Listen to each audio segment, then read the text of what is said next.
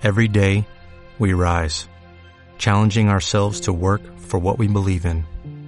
At U.S. Border Patrol, protecting our borders is more than a job, it's a calling.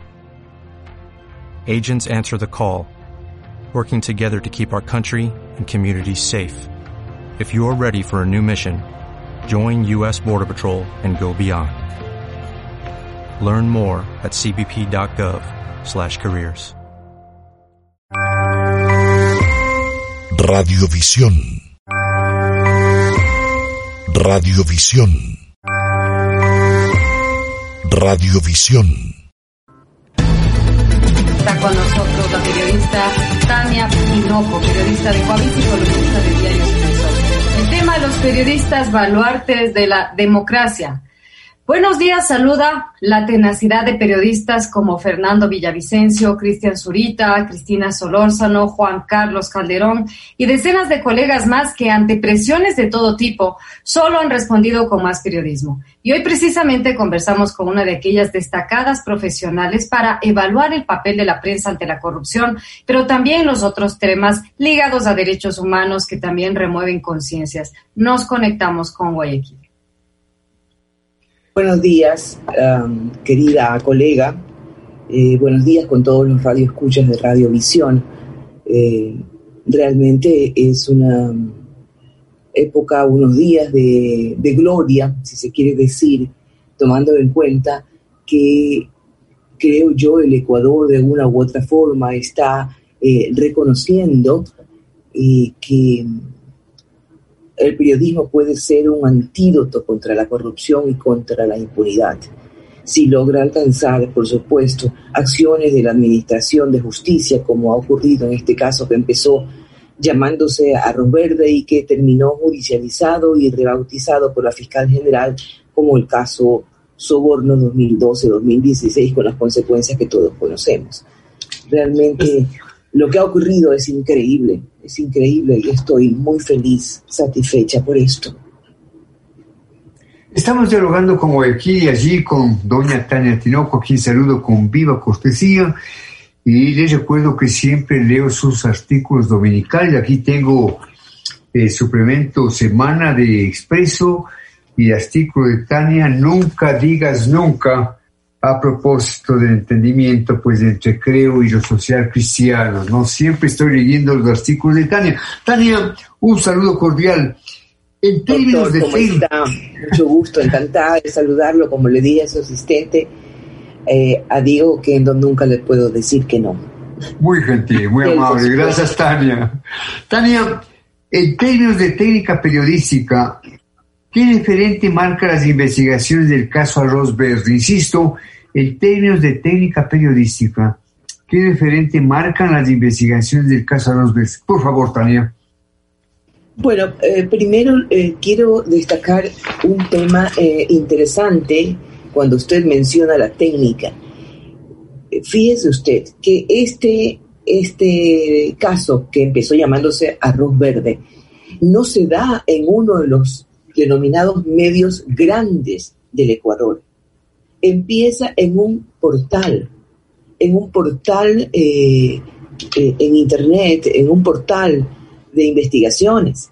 Y entonces la contundencia de la investigación, lo grande, hace que los demás medios, medios medianos, perdón la redundancia, y medios grandes, nacionales, se sumen a esto. Eh, la contundencia estaba marcada por la poderosa investigación de estos periodistas que usted ha mencionado, que decidieron dar a conocer eh, de la mejor forma, pues, este archivo de Excel que ellos habían recibido o que habían tenido como una denuncia. Lo trabajaron, lo corroboraron y entonces lo publicaron. Lo publicaron el 4 de mayo de 2019 en portales, ojo, no en medios grandes. Y este, eh, este archivo de Excel ellos lo expusieron de tal forma que la gente empezó a darse cuenta que se trataba de algo contundente en el sentido de que mostraba lo que más tarde eh, diría la fiscal, mostraba, mostraba una estructura, una estructura eh, por la cual empresarios entregaban dinero sabiendo que ese dinero les iba a permitir ganar eh, contratos con el Estado. Y esos dineros que entregaban iban a apuntalar un partido político. Eh, esta, esta red eh, que se montó y, y, que la llama la fiscal una, una red de delincuencia organizada, verdaderamente era contundente. Cuando se expone en el portal Milojas y otros, estos detalles dejan a muchos sorprendidos porque al menos antes no se había conocido de una investigación que tuviera tantos detalles. pero insisto, fue un medio digital en donde apareció esta investigación.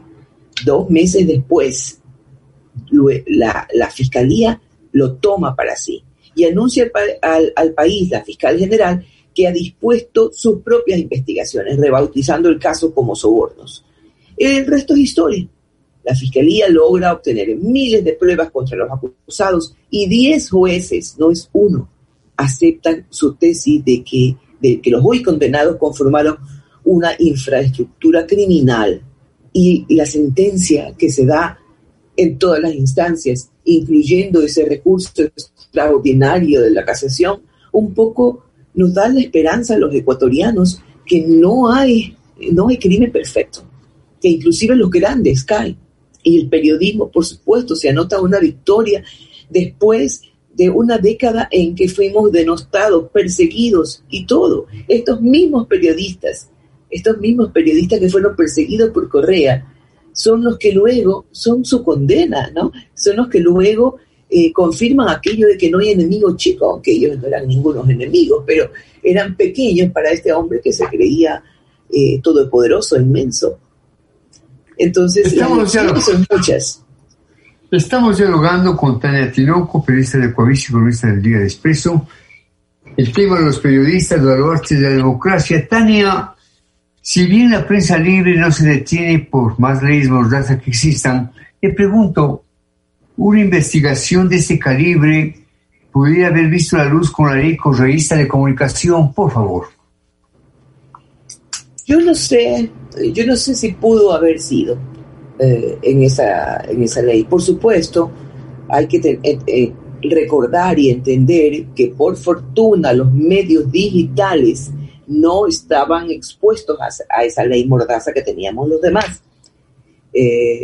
sin embargo, creo que difícilmente pudo haberse dado esta investigación y este resultado en la época de la tiranía que todos vivimos es preciso reconocer, con todas las críticas que podemos dar a este gobierno, que una de las cosas que cambiaron con Lenin Moreno es la libertad de expresión, la libertad de prensa y, y, que se terminaron las amenazas constantes en que pretendían convertirnos eh, en, en, un servicio, ¿no? En un servicio simplemente, como que si fuésemos el servicio de electricidad, el servicio de, el servicio de agua potable cuando en realidad lo que somos los periodistas somos eh, la herramienta de un derecho humano, un derecho humano que es el derecho a la información, el derecho a la libre expresión, a la opinión, que estaba conculcado en épocas de tiranía.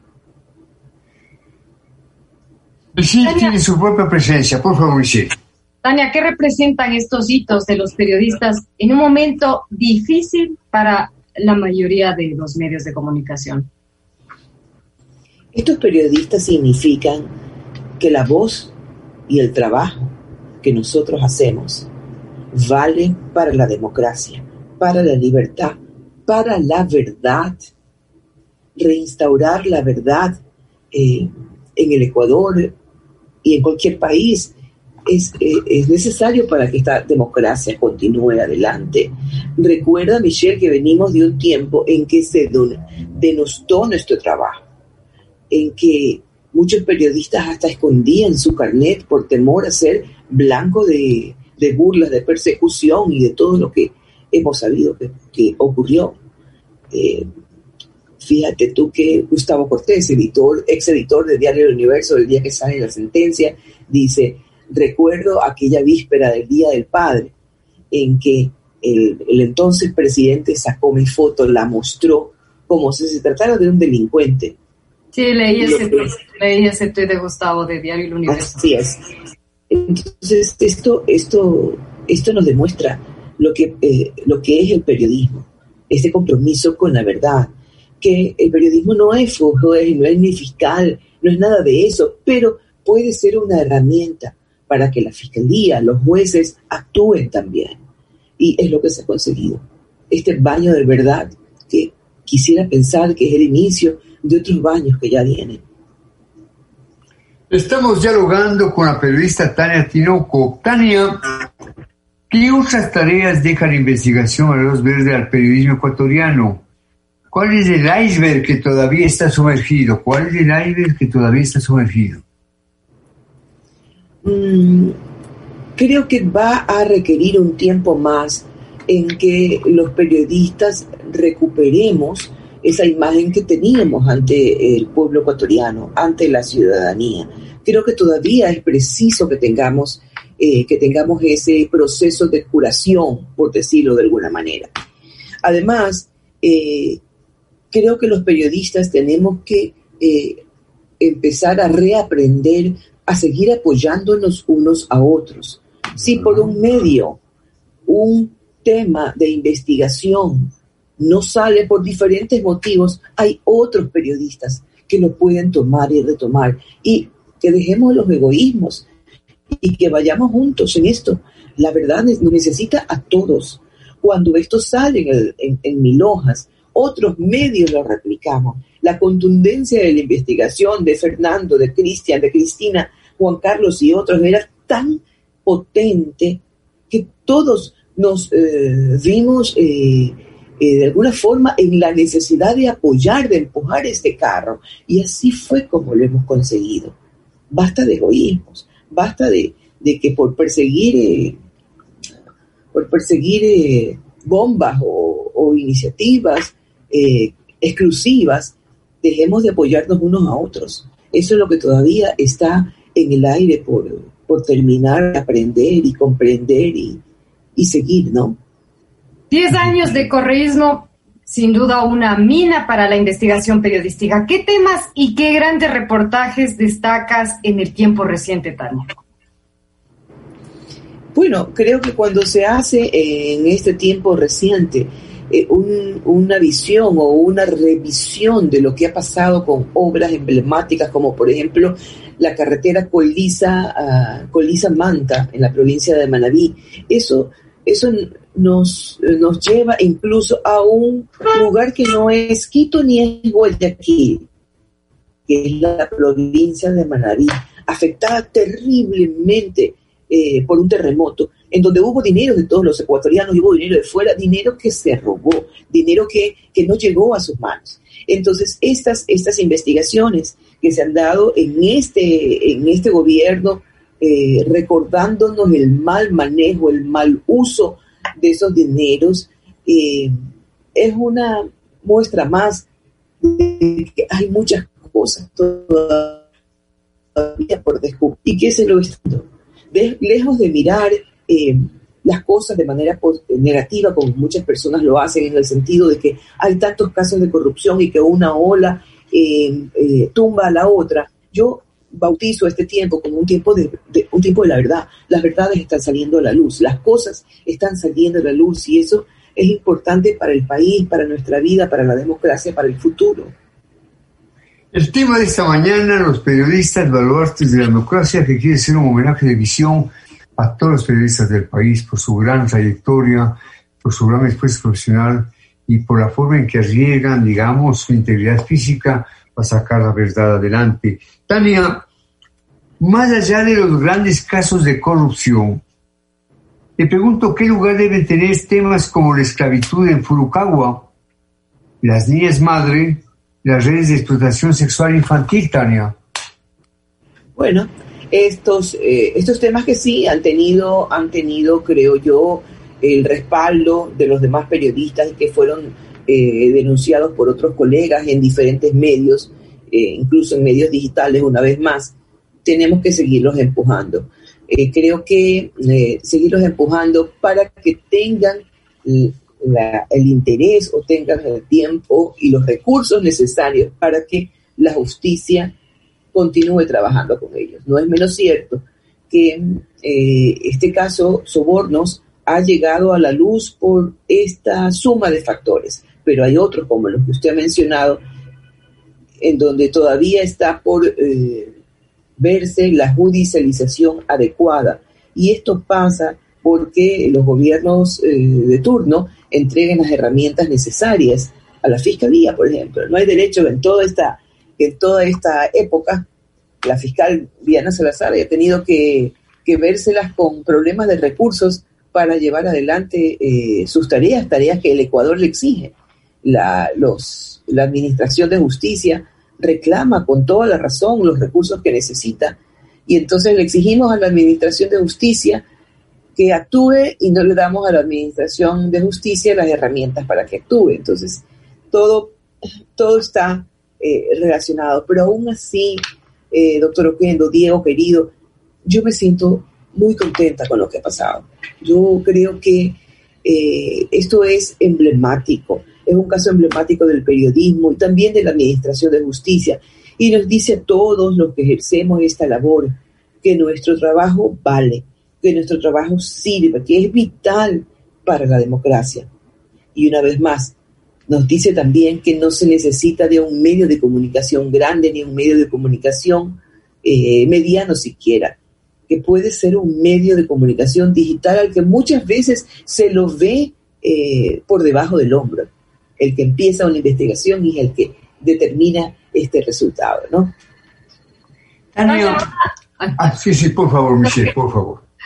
A una pugna entre clanes políticos usualmente acompaña una serie de filtraciones, versiones, organigramas, fotos, audios, etcétera. ¿Cuál es el recaudo que los periodistas deben tener ante estos contenidos volátiles e interesados por igual? Tú has hecho una gran pregunta pero la respuesta no puedo tenerla yo, sino cada periodista. Cada quien tiene sus propios códigos, sus propios límites. Em, yo creo que las filtraciones han existido desde siempre, desde siempre. Em, y la responsabilidad de exponerlas, publicarlas, es de cada uno. Seguramente el límite que tienes tú, Michelle, no es el límite que tengo yo o viceversa. Y eso no está bien o mal, pero trae atrae o acarrea consecuencias.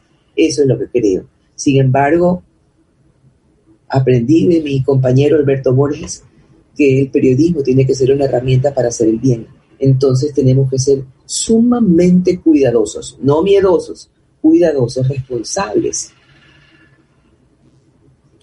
Tania, en mi pregunta anterior yo me refería al caso de eh, la, esclavitud, la esclavitud en Frucagua, que esta especie está gran hacienda en la provincia de Los Ríos, donde se explotaba acá, y donde las condiciones de los trabajadores, bajo liderazgo de unos filipinos y unos japoneses, son realmente tremendos. Usted, eh, en sus artículos de futuro, tocará este tema, Tania, el tema de la esclavitud de Furukawa. No, no lo he tocado yo. En el programa que teníamos, Visión 360, se hizo, sí, un amplio reportaje basado en la investigación inicial y bueno, este, este programa llegaba así con una sintonía increíble a todos los ecuatorianos, por tanto me pareció que ya era, uh, que ya estaba de más escribir de él si se había hecho un eh, reportaje tan grande en Visión 360. Pero lo que vamos a esperar es que la justicia se dé un respiro y que continúe en el proceso que ha dejado pendiente, porque hay muchos cabos sueltos y muchas cosas que no se han resuelto, ni en ese caso ni en otros. Tania, una última pregunta. ¿Qué debiera ser el próximo presidente con la actual ley de comunicación? Creo que el próximo presidente tiene el desafío de decir que esta ley de comunicación, que según eh, la Constitución debe existir, solamente tiene que decir que respeta el derecho humano a la información, a la opinión, a la libre expresión simplemente hacer eso o buscar la forma de acabar con ella. Ya existen otras leyes que sancionan a quien abusa, abusa de lo que dice, de lo que escribe, ya existen otras leyes. Y el principal juez todo esto, el evidente, el radio escucha, el lector, un periodista lo único que tiene es su palabra, su prestigio. Y si este prestigio y su palabra se ven eh, contaminados por lo que ha dicho, que no sea verdad, por lo que ha hecho, que no sea justo, creo que va a recibir el castigo del principal juez, que es el público al que nos dirigimos. Tania, mil gracias por estar en el programa. Buenos días y, y un fuerte abrazo para todo el equipo periodístico que le acompaña a usted. Mil gracias, Tania. Hasta pronto. Gracias. Hasta pronto. Gracias. Buenos días. Radiovisión. Radiovisión.